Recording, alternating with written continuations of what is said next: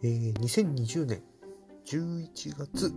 27日の、えー、日付が変わった頃、日付が変わって5分ぐらいですね。えっ、ー、と、久々の収録になっちゃいました。えっ、ー、とですね、今週は実は、え、僕がえーと、ヘルプとして参加している、えーと、ラジオ「スナック偏愛」の収録が、えー、2本あったりちょっと仕事の方でもバタバタしてたりなどして、まあ、予想以上の、えーと、修羅場な雰囲気だったんですけれども一応、えー、峠は越えたかなという状況です。でもう気がつけば今年もあと36日？いや、もうちょっとあるか。え、毎年こんなこと言ってますか？もういよいよカウントダウンっていう感じですよね。もう、12月末までの予定も大体、あの、見えてきているというか、あの、決まってる予定みたいなものを埋まってきてしまっているので、もういよいよこの予定を全部まあ、こなしてっていうと変ですけども、終えたら年末。で、その年末の予定も超えたら年明けで、三が日終わって、えー、いつもだと4日。だけどもまあ、5日ぐらいからかな。えっ、ー、と、また新年度の新年の仕事が始まるっていう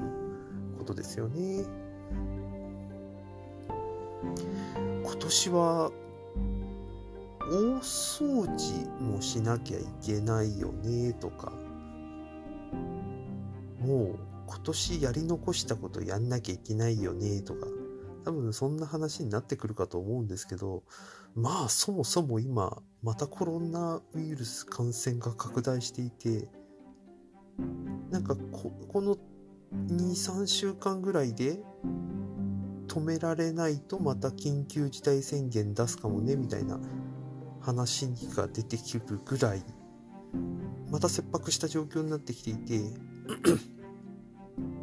ねえもうまた閉じこもる日々が始まるのかなということもありつつただなんて言ったらいいんだろう。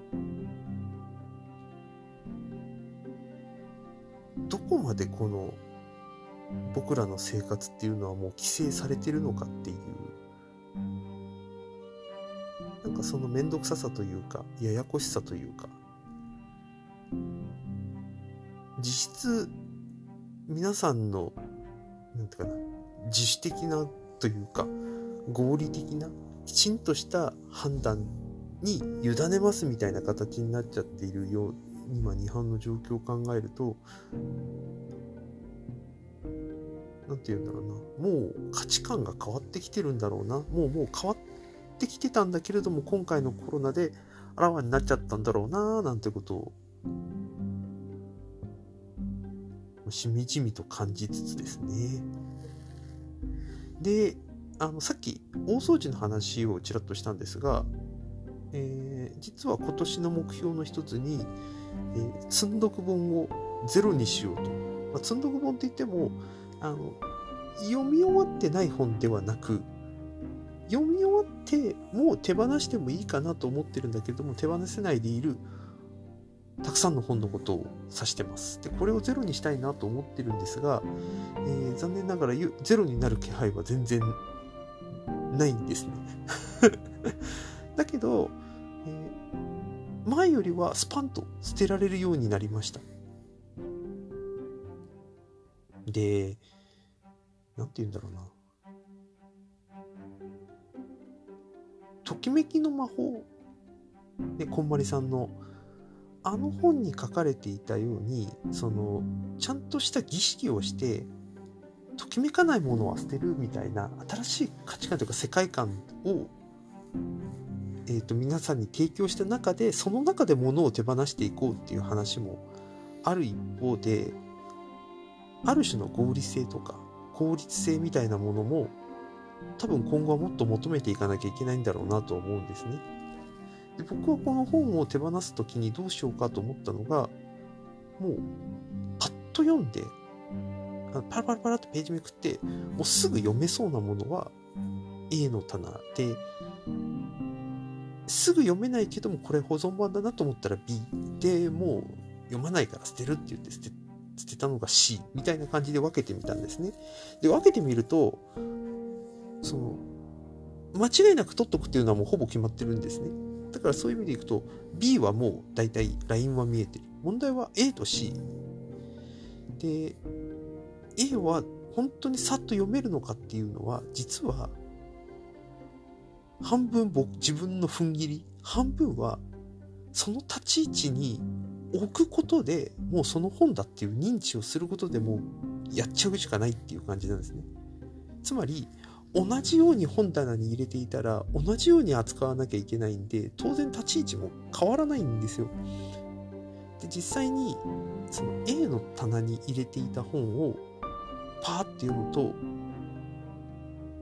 何て言うのかなあこの部分だけはちゃんと読まなきゃいけないけどそれ以外はパッさーっと流して読んでいいなみたいな本に見えてくるんですよね。まあ、本当にそうかどうかっていうのはちょっとなかなか難しいところがあるんですが意外にその枠に入れることで付き合い方が変わるという面白い体験をこの間しました。でこれって何て言ったらいいんだろう。その自分が何者なのかっていうことにもしかしたらつながるんじゃないかなと思うんですね。どういうことかっていうと自分は例えば慎重な人間だ。でもコツコツと積み上げていくタイプとかっていうふうに自分を認知したとしますね。でその認知って実は自分一人で